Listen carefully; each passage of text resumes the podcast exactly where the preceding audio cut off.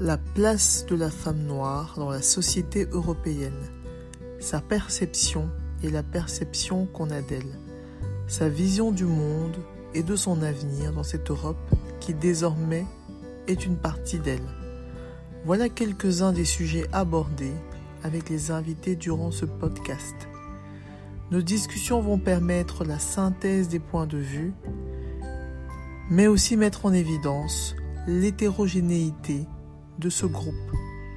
Le débat promet d'être critique, inspirant, sans langue de bois, une vraie masterclass pour toute personne désireuse de faire bouger les lignes. Afropéenne.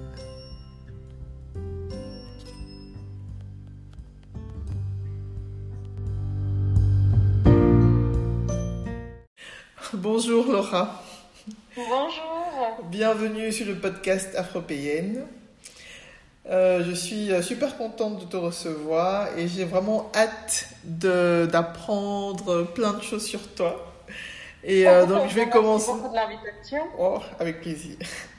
avec plaisir. Euh, donc on commence par le plus simple, les présentations. Est-ce que tu peux nous dire qui tu es que tu fais? Alors, je m'appelle Laura Genza, j'ai 28 ans. Euh, je suis euh, bruxelloise, exilée à Bruges depuis maintenant deux ans. Mhm. Euh, je suis aussi rwandaise, je suis aussi afropéenne. Je pense que c'est pour ça d'ailleurs que j'ai accepté ton invitation sans connaître le podcast. Je me suis dit, bon, ça au moins je suis sûre que je suis afropéenne. C'est un terme que j'aime beaucoup utiliser pour me décrire. J'adore. Euh, et puis, quoi d'autre? Euh, ben, Je travaille dans le secteur euh, associatif, je travaille dans le secteur des ONG de développement depuis 2017. Mhm.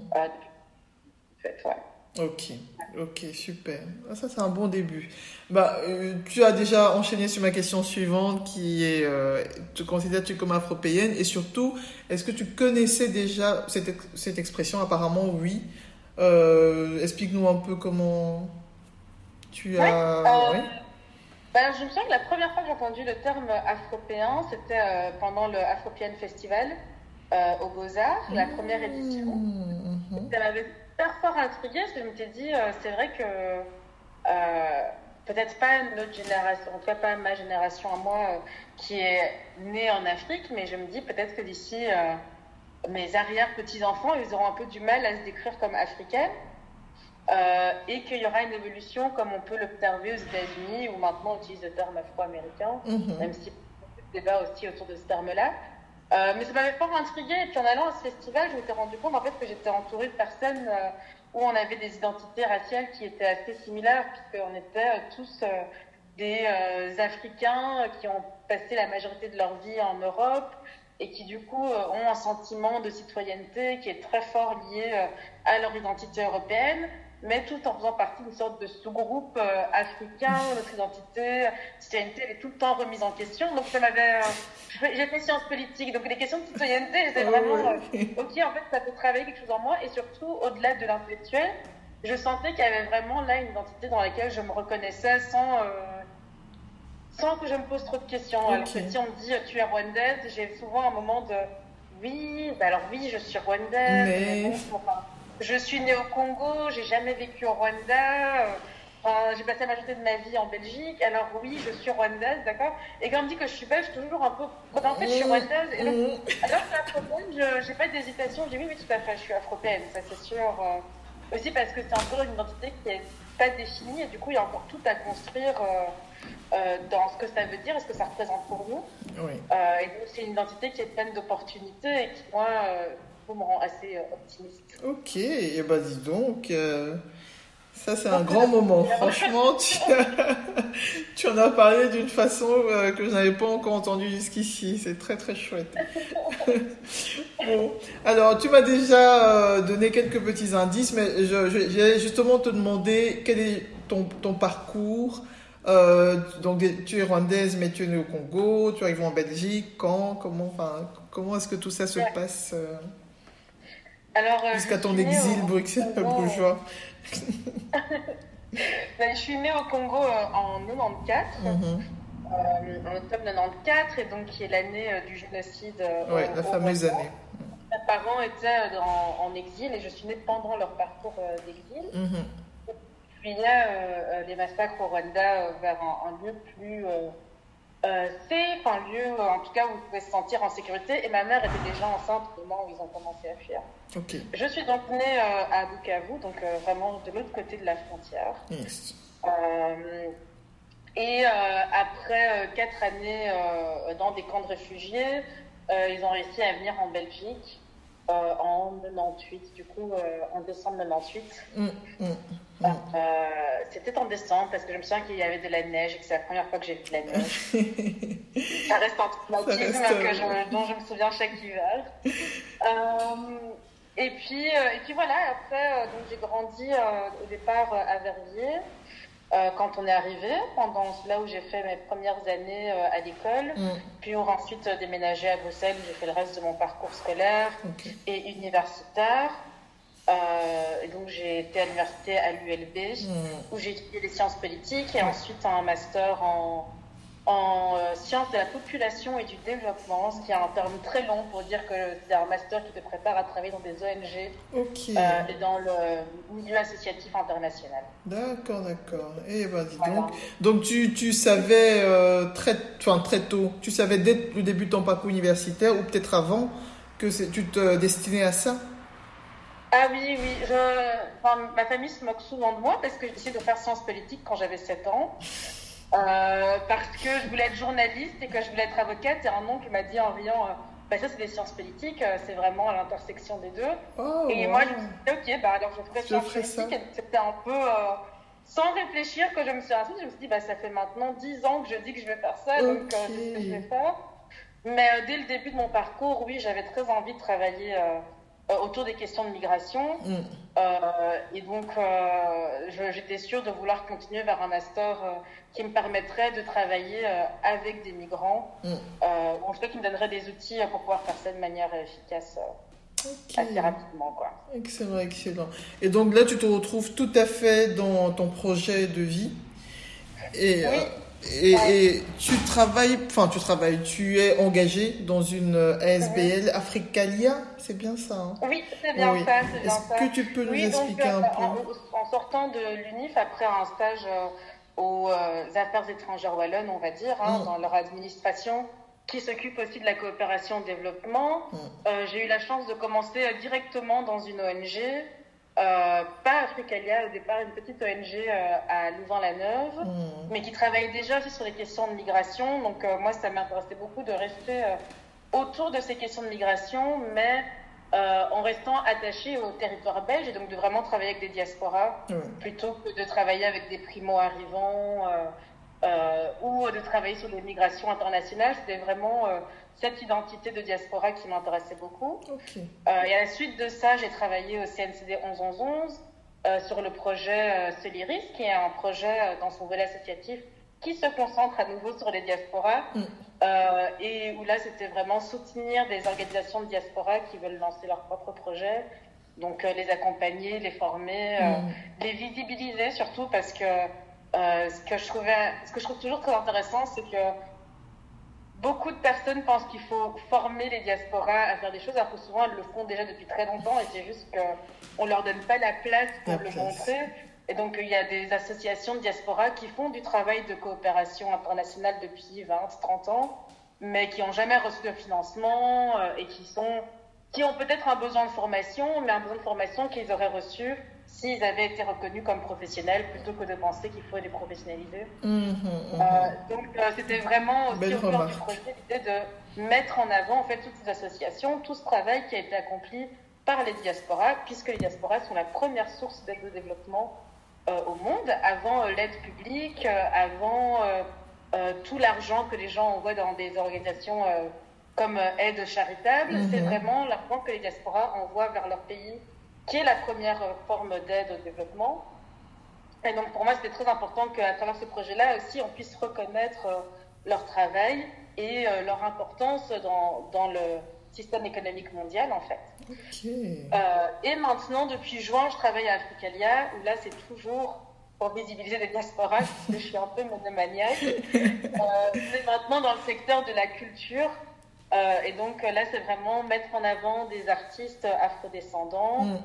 Euh, et aussi travailler avec des structures culturelles belges sur comment est-ce qu'on fait en sorte qu'il n'ait pas besoin d'Africalia en fait pour mettre en avant ces, ces artistes afrodescendants mm-hmm. et qu'il puisse arriver vers un secteur culturel belge qui est euh, qui reflète en fait la société belge dans ses programmations, mais aussi dans ses employés, dans son fonctionnement, euh, et que ça soit un peu mon plan, quoi, au final, euh, petit à petit dans le secteur culturel.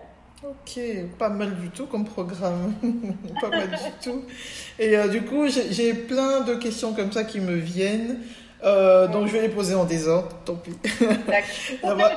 Euh, question que je pose souvent à la fin, mais que je vais poser maintenant parce que euh, ça s'y prête. Euh, est-ce que être une euh, femme noire dans ton parcours, qui est quand même très particulier, ça, ça, a été quelque chose de problématique ou au contraire? Alors oui et non. Je pense que la chance que j'ai, c'est que le fait que je sois très j'ai toujours été très sûre de vouloir faire des sciences politiques mm. et très sûre de vouloir travailler sur l'immigration et enfin très sûre un peu des prochaines étapes que je voulais faire. Mm-hmm. Et du coup, très concentrée là-dessus, ça a fait que je pense que je me suis, je me suis pas rendu compte des discriminations face auxquelles je me trouvais. Ok. Euh, et peut-être aussi que j'ai pu euh, garder une certaine naïveté sur le fait que, en sortant de l'université, j'avais déjà un, un CV euh, bon, pas très long parce que je sortais de l'université, mais avec déjà pas mal de stages, euh, pas mal de volontariat. Je pense qu'il n'y a pas un été où j'ai pas essayé de faire deux mois d'observation quelque part. Mm-hmm. Moi, je le voyais comme, bah, en fait, c'est parce que je suis passionnée et j'ai envie de le faire et j'ai hâte de commencer à travailler. Alors qu'au final, souvent, je me dis maintenant, si j'avais pas fait tout ça, j'aurais pas eu de job euh, en sortant de l'UNIF, parce que c'est un secteur très bouché, et qu'il a fallu que mon CV soit extrêmement solide pour que j'ai un poste euh, euh, qui, je pense, aurait pu arriver dans les mains de quelqu'un d'autre avec beaucoup moins d'expérience que moi si c'était pas une femme noire. Et, euh, et, donc, au final, ça m'a pas, ça m'a pas desservi d'être une femme noire. Mais parce que je pense que j'ai été éduquée dans cette idée de toute façon, de manière très inconsciente, qu'il faut faire deux fois plus, mmh, mmh, mmh. et qu'il faut travailler très dur, et qu'il faut faire beaucoup de stages et tout ça, et que et qu'il faut arriver à l'épuisement avant de pouvoir dire vraiment, ok, là j'ai fait assez. Et donc, oui, ça m'a pas posé de problème, mais parce que je, je me suis forcée à faire deux fois plus. Et ce qui est assez injuste en fait au final. Euh, J'ose espérer qu'un jour, si j'ai un enfant qui n'est pas à travailler deux fois plus, j'aimerais bien qu'il ait le droit, euh, qu'elle ait le droit d'être paresseuse. Et, euh, et, de faire la fête tous les étés quand il est à l'UNIF. Oui. Et que ça lui permette quand même d'avoir un job en sortant de l'UNIF et pas mhm. qu'il se retrouve dans une situation où mes parents étaient très contents que je fasse tout ça parce qu'ils disaient, OK, au moins, euh, peut-être qu'elle aura juste à attendre six mois avant son premier job. Quoi. Ok, ouais, c'est chaud quand même. C'est un peu ambivalent. Et puis, une autre chose, je pense que c'est. Euh, le secteur de la coopération internationale est extrêmement blanc. Euh, il ne reflète pas du tout euh, nos bénéficiaires principaux. Mm-hmm. Euh, et donc, j'ai souvent été, jusqu'à ce que j'arrive à Africalia, où là, j'ai une directrice qui est une femme noire, ce que je trouve incroyable tous les jours. que j'arrive là, tous les stages que j'avais faits et tous les, tous les jobs que j'avais eus, j'étais la seule personne noire dans mon équipe à chaque fois. Et, et, du coup, ça ça se ressentait toujours, quoi. Soit c'était, ça se ressentait parce que il y a un peu un côté euh, très condescendant euh, de. Paternaliste, hein, certainement. Paternaliste, on est surpris que tu aies des connaissances, en fait. Hein, Et puis, euh, d'un autre côté, c'était un peu dans le meilleur des cas, c'était quand j'étais dans des associations qui voulaient faire un travail sur, sur le racisme qui existait dans l'organisation, de manière inconsciente ou consciente, et qui avaient envie de faire un travail là-dessus c'est que du coup, je devenais un petit peu l'arbitre de qu'est-ce qui est raciste ou qui n'est pas raciste. Mm, mm, mm. Ça ne rentrait pas dans mes fonctions. Enfin, je n'ai jamais eu comme fonction euh, responsable diversité et inclusion ou quoi que ce soit. Donc, de me retrouver dans des positions où alors, euh, dès qu'il y a un groupe de travail sur le racisme ou dès qu'il y a un groupe de travail sur la décolonisation, s'il faut expliquer quelque chose là-dessus, bah alors c'était euh, oui, mais Laura, Laura a des connaissances et donc elle le fera. Et, euh, des connaissances naturelles. là-dessus et que je pense pouvoir être compétente là-dessus, mais alors il faut me payer pour ça parce que mm c'est pas, mon poste et donc c'est pas super chouette d'avoir des devoirs en plus parce que je suis une personne noire. Ouais, ouais. Bon. Bon, bon, bon. Et maintenant, j'ai une chef qui est noire et qui, du coup, ne me demande pas d'expliquer le racisme à toutes les femmes. C'est pas mal aussi. Ouais, c'est fou, hein, c'est fou. C'est à la fois c'est la base, à la fois on se dit, euh... bon, on est un peu seul face à ce type de considération. Parce que si tu essaies d'expliquer, bah, ça devient tout de suite, euh... bah, elle se braque et voilà. Ouais, c'est compliqué. Mais voilà, on va, on va dire du mal, disons du mal. parce que j'essaie depuis tout à l'heure de réfléchir à comment je peux enrober ça, parce que les gens vont quand même écouter, mais n'enrobons pas. En fait, si tu veux, euh, moi j'ai fait des études de santé publique, et c'était des études vraiment super à refaire, je le referai. J'ai adoré, mhm.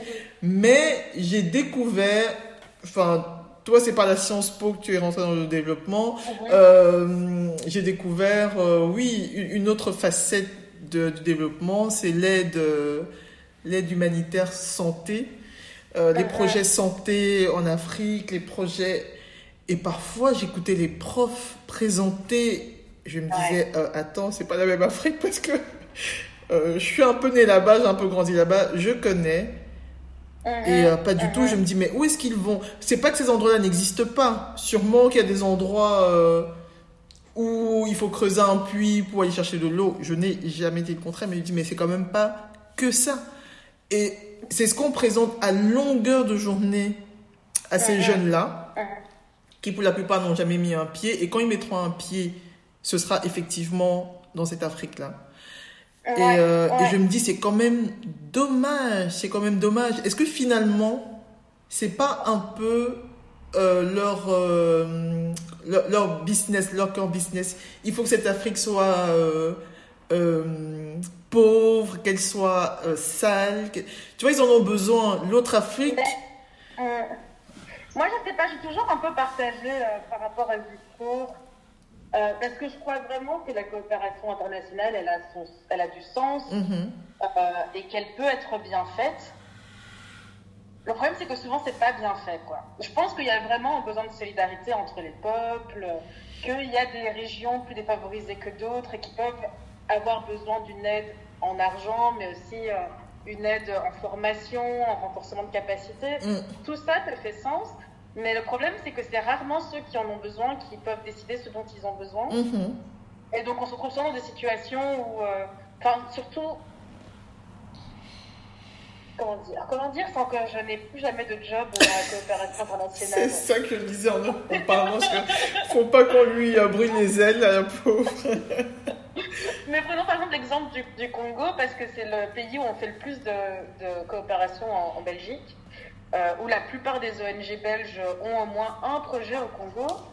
Et euh, un gros problème dans lequel on se trouve par rapport au Congo, c'est que jusqu'à peu, ces ONG n'avaient pas une façon euh, formelle de communiquer entre elles sur les projets qu'elles avaient. Depuis, je pense maintenant, deux législations, ils ont une, une obligation de communiquer entre eux sur les projets qui sont tous dans le même pays. Parce que le problème qu'on se rendait compte, c'est qu'il y avait des ONG qui faisaient exactement les mêmes projets l'un à côté de l'autre, pour la même région, pour les mêmes bénéficiaires, et que donc là, il y a vraiment un gaspillage d'argent et d'énergie et de compétences mhm. quand ça pourrait être un seul plus grand projet, ou au moins un projet qui communique. Et qu'au-delà de ça, la multiplication de ces petits projets, c'est des projets qui ne sont pas terrain, donc c'est des projets qui ont besoin que les ONG restent sur place ad vitam aeternam pour fonctionner. C'est ça que je te disais. Est-ce qu'ils n'ont pas besoin, pour exister, que euh, cette pauvreté continue Je pense qu'il y a certaines ONG qui vraiment euh, euh, ont pas dans leur idée qu'un jour l'Afrique aura plus besoin d'elle, l'Afrique, l'Amérique latine, l'Asie n'auront plus besoin des Européens et que c'est vraiment impensable pour eux que leur projet un jour ne sera plus nécessaire. Et, et ça se revoit dans la façon dont ils font des projets. Je me souviens très fort durant mon stage que j'avais fait à la région Wallonne, d'un responsable d'un projet euh, financé entièrement par la région Wallonne euh, au Rwanda qui m'expliquait qu'il avait euh, dépensé des centaines de milliers d'euros à faire un projet sur euh, le foie gras au Rwanda, mais que ça avait échoué parce que les Rwandais ne mangent pas de foie gras. Et je me suis dit, mais moi, tu me, si tu m'avais demandé directement, je t'aurais dit que les Rwandais ne mangent pas de foie gras et que donc ton projet de, ok, ça aurait pu faire ramener beaucoup d'argent s'ils mangeaient du foie gras. Mais Attends, je suis sais pas ce qu'ils ont demandé en fait. C'est, tu as créé un projet dans ta tête sans parler avec tes bénéficiaires, sans étudier euh, le, la, la, population locale. Et oui, sur papier, enfin, faire du foie gras au Rwanda, bonne température. Euh, il y a une assez grosse classe, euh, classe moyenne et classe riche pour acheter ce foie gras, mais ils mangent pas. Enfin, c'est tellement déconnecté de la réalité là. Oui, c'est du, sur moi. C'est du nombrilisme. Hein. J'ai une super bonne idée que, en fait, au final, moi, là, ça fait 20 ans que je suis dans cette région. Je me dis, ben, en 20 ans, tu aurais dû voir que personne ne mange de foie gras. En non, c'est du vrai nombrilisme. Et euh, moi, je, je, je, dis, en fait, on s'intéresse aux Africains et à l'Afrique. C'est pas vraiment ça. Euh, en fait, euh, le développement, ça fait partie d'une branche comme ça qui existe en Europe. Il faut la faire fonctionner, sans vouloir être insultant, parce que je pense qu'il y a des gens qui s'investissent et qui ont vraiment des projets de long terme et qui se donnent à fond.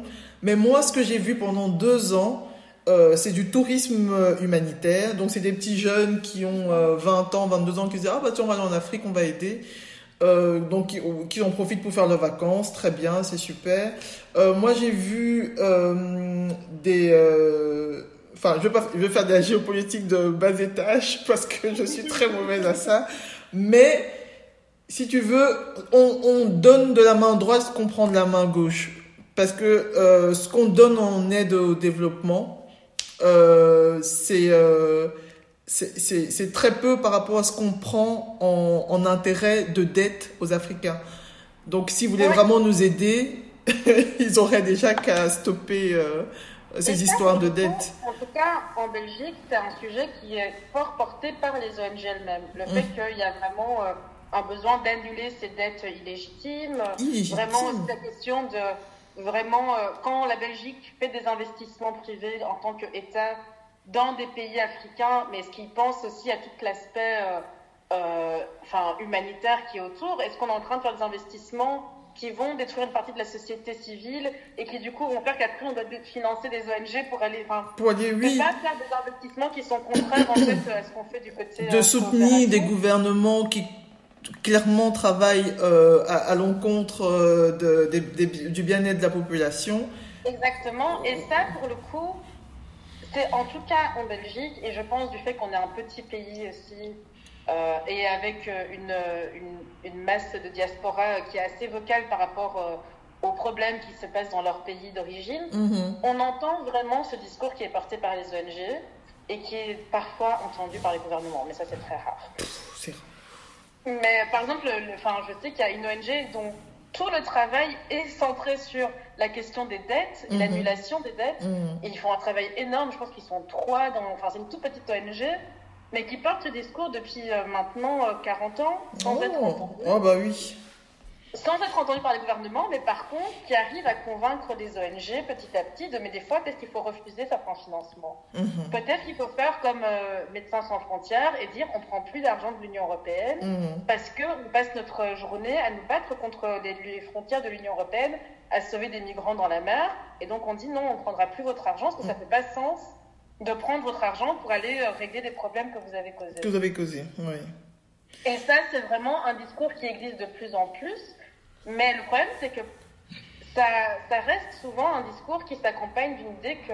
Mais c'est quand même nous, les Européens, qui devons. Et quand je dis nous, les Européens, c'est autant les Européens noirs que blancs. Bah, je suis tout à fait d'accord. C'est une belle précision que nous, tu. On va, euh, on va aller les aider parce que nous, on sait comment il faut faire. Nous, on a un bon système. Et donc, euh, on va aller reprendre notre système et le coller au leur. Enfin, et c'est tellement ancré. C'est à voir parce que des fois je me dis, mais vous savez qu'il y a des gens qui passent leur journée dans ces pays-là à réfléchir aux problèmes de leur propre pays mhm. et qui ont des idées, et qui ont envie de, porter des solutions et que ce qui leur manque c'est des moyens, ce qui leur manque c'est qu'on leur passe le micro ou de parler à leur place, mais qu'il y a des choses qui peuvent se faire sur place. Mhm. Et donc ça c'est très frustrant, mais c'est aussi pour ça que j'ai choisi d'aller travailler à Africalia et pas euh, ailleurs parce que j'avais besoin déjà de, travailler avec plus de personnes non blanches. mais aussi, j'avais vraiment envie, j'étais vraiment attirée par le fait que tous les programmes d'Africalia de financement de, de, partenaires dans les, dans les pays du Sud, en Afrique en fait entièrement, ils sont écrits par nos, avec nos partenaires. Et que mhm. donc c'est eux qui décident où sont les priorités euh, pour les cinq prochaines années, mhm. euh, où est-ce que vous avez envie qu'on mette plus d'argent, où est-ce que vous avez besoin de renforcement ou pas. Et c'est entièrement différent de travailler dans une ONG où en fait nos priorités elles sont pas entièrement dictées, mais en tout cas elles sont vraiment faites en concertation avec nos partenaires et un projet et un ONG où on s'assied tous entre nous et on se dit, bah, on a lu Le Monde hier.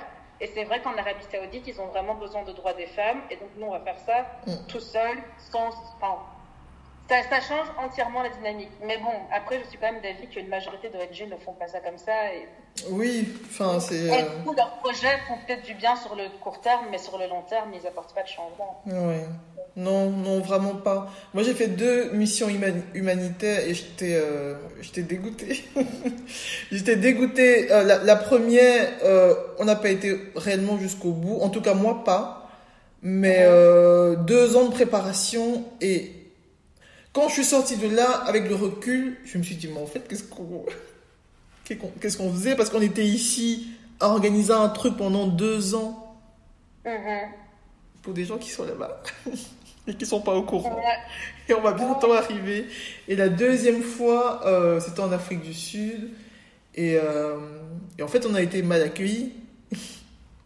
on, a été on a été hyper mal accueillis. Euh, parce qu'ils n'avaient rien demandé.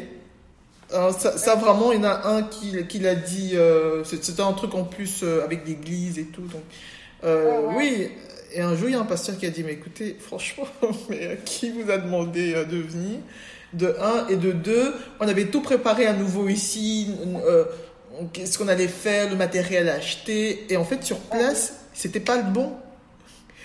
On, on aurait envoyé, je sais pas, on en aurait discuté avant, c'était pas le bon matériel. Nous, bon, on était euh, des petits jeunes et on était motivés, mais tu vois, il y avait toute l'innocence de ah on va faire un projet humanitaire, tu vois? Et, et oui, ces deux expériences-là m'ont euh, m'ont vraiment frustré. Je me dis mais c'est c'est dingue de pouvoir euh, penser comme ça à la place des gens. Et comme tu dis, c'est nous les Européens parce que on était quand même pas mal de d'Africains dans ce projet. Mais c'était c'était plus une couleur de euh, une question de couleur de peau. C'était nous qui venions que là, comme on, ça. Une fois, on sent le privilège européen une fois qu'on est sur le continent. Euh, et, euh, et, je me disais ça, j'ai été en vacances là, bon, je, je, pars complètement dans d'autres choses, mais j'étais en vacances au Ghana là en, en décembre. Ah, je sais pourquoi. Pour euh, le festival Afro Nation. Oui. Oui, qui est une catastrophe. Mais bon, c'est un autre pas vrai. problème.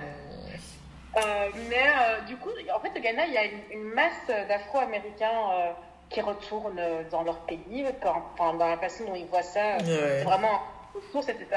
Et ils viennent souvent avec aussi avec cette idée de, ben, on va essayer d'aider le pays où on arrive. Mais ils arrivent avec cette arrogance occidentale. et enfin, je dis les Afro-Américains parce que c'est eux que j'ai beaucoup vu là-bas, mais c'est la même chose que je vois dans des gens qui me disent je vais retourner au Rwanda. Oui, oui, oui. Ils sont euh, électriciens, mais là-bas, ils veulent créer toute une ONG qui va faire irriguer de l'eau dans tout leur village. Et je me dis, bah oui, c'est une bonne idée, mais pourquoi est-ce que toi, tu penses que tu as les capacités de faire ça?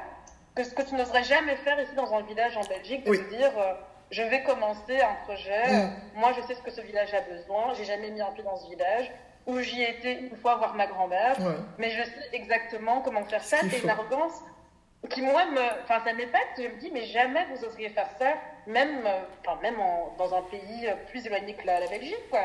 Mais en n'importe quel pays on se dirait, en fait, non, il faudrait que j'étudie le lieu, il faudrait que je m'entoure de gens qui sont compétents, il faudrait que je demande des autorisations. Mais là, comme on est noir et que c'est en Afrique, on se dit, oui, en fait, je, je trouve que de toute façon, c'est quand même mieux que je T'es trop forte. Parce que tu arrives à poser des mots parfaits sur ce que je pense. Non, mais euh, juste impeccable. Parce que tu as, tu as tout dit. Tu as tout dit. Ouais, euh... c'est quelque chose qui me frustre au quotidien. Quoi, je me dis, euh, je suis d'accord que les ONG traditionnelles, il y a énormément de défauts. Mm. Qu'il y en a beaucoup qui ne devraient plus exister, que leur modèle est complètement obsolète et enfin, très. Euh, oui, très, nous on sait, nous on sait, mais je pense qu'il y a beaucoup de diasporas qui n'ont pas encore analysé leurs propres privilèges et la façon dont ils les imposent quand ils retournent dans leur pays d'origine ou mhm. dans d'autres pays euh, mhm. du sud global. Et c'est inquiétant de, de, voir ça se passer euh, dans des gens de notre génération euh, qui ici portent des discours très décoloniaux et qui ne les supportent plus une fois qu'ils retournent sur le continent. Quoi. Là, tu, euh, tu donnes un vrai coup de pied dans, dans la fourmilière. Hein. Non, non, c'est, euh, je, t'assure, et je pense que comme on peut se plaindre parfois du fait que euh, les personnes blanches ne se rendent pas toujours compte du racisme, je pense qu'on devrait vraiment retourner le miroir, boum, sur nous-mêmes et se dire qu'on ne se rend pas toujours compte de, de l'arrogance qu'on peut avoir par rapport aux nôtres. Juste parce que. Ouais, mais c'est euh, c'est top. Sinon, euh, qu'est-ce que je peux dire? Comment tu vois l'avenir du coup? Mon avenir à moi? Ton avenir à toi, l'avenir euh, de, de, de, tes projets enfin, humanitaires, ONG ben, moi, je, viens juste de commencer à Africalia et je m'y plais vraiment bien, donc je mhm. pense que je vais y rester encore un petit moment. Euh, je pense qu'il y a encore beaucoup de choses à construire, encore beaucoup à apprendre sur le secteur culturel. Mhm. Parce que même si on est une ONG, là, on est vraiment euh, très loin de, des ONG classiques qui travaillent plus sur euh, l'agriculture, la santé, etc. Le, secteur culturel, c'est vraiment particulier. Oui, c'est vraiment, la première fois que je vois une ONG qui est spécialisée là-dedans. Ouais. Je pense qu'on est deux ONG en Belgique à faire ça. Ok plus le musée de, enfin l'Africa Museum, qui est aussi euh, plus ou moins une ONG.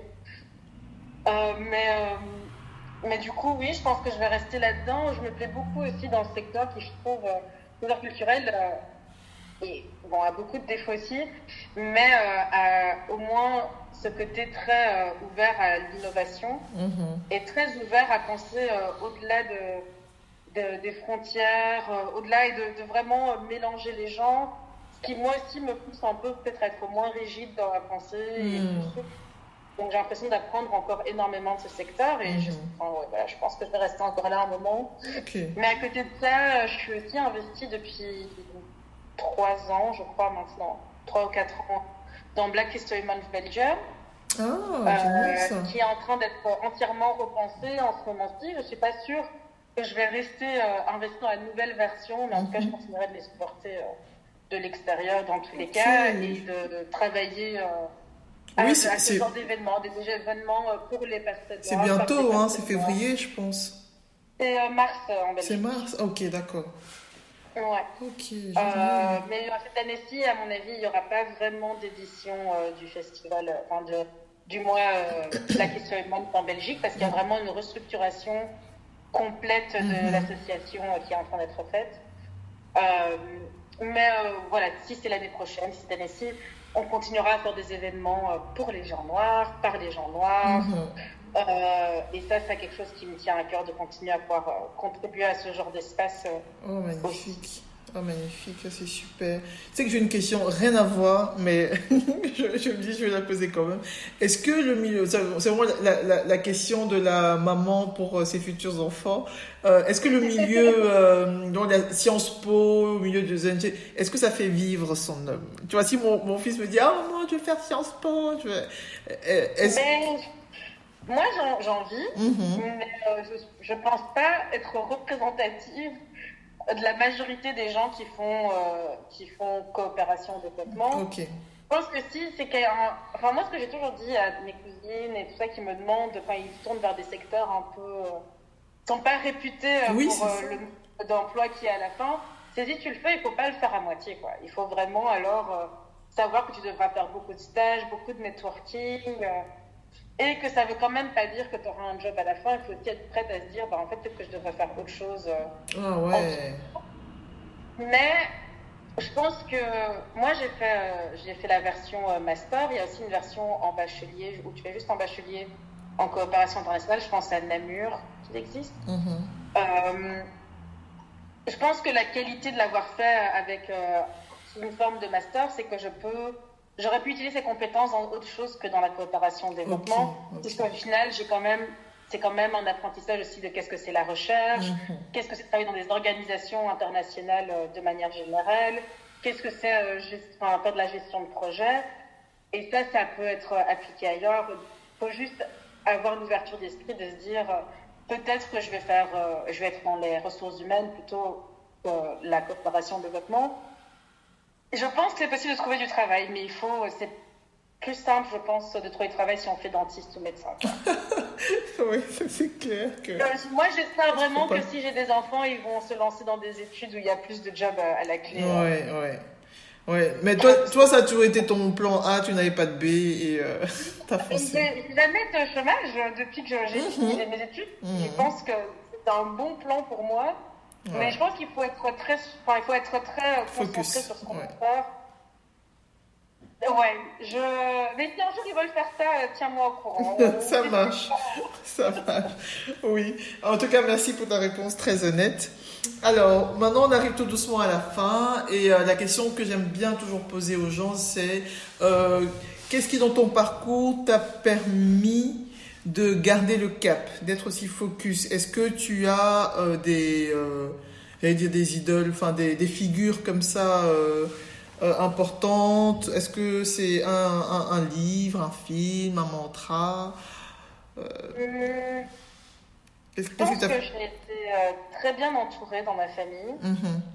Euh, que j'étais en train de penser à une personne dans ma famille, mais je pense que c'est vraiment plusieurs personnes. Mm.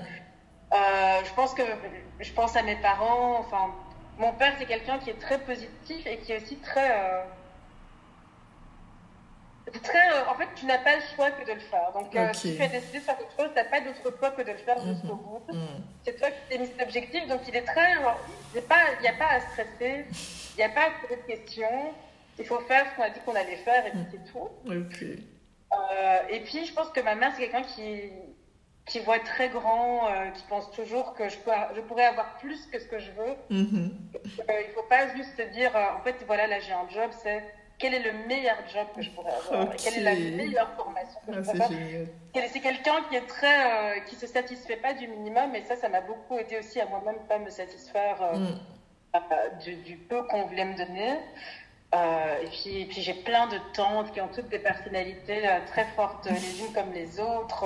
Il y en a une qui m'appelle docteur depuis que je suis enfant et qui mhm. garde l'espoir qu'un jour j'aurai un doctorat. Je pense que c'est la dernière à avoir cet espoir encore autour de moi. Et je pense d'avoir tous ces gens qui étaient tellement sûrs que j'allais réussir. En fait, ça m'a un peu. Euh, oh, ça, ça rassure quoi, de se dire que je suis entourée de gens qui me connaissent depuis longtemps qui sont sûrs que je vais réussir et du coup ben alors moi aussi je suis sûre que je vais réussir et, et comme dirait mon père, il n'y a plus qu'à le faire. Hein.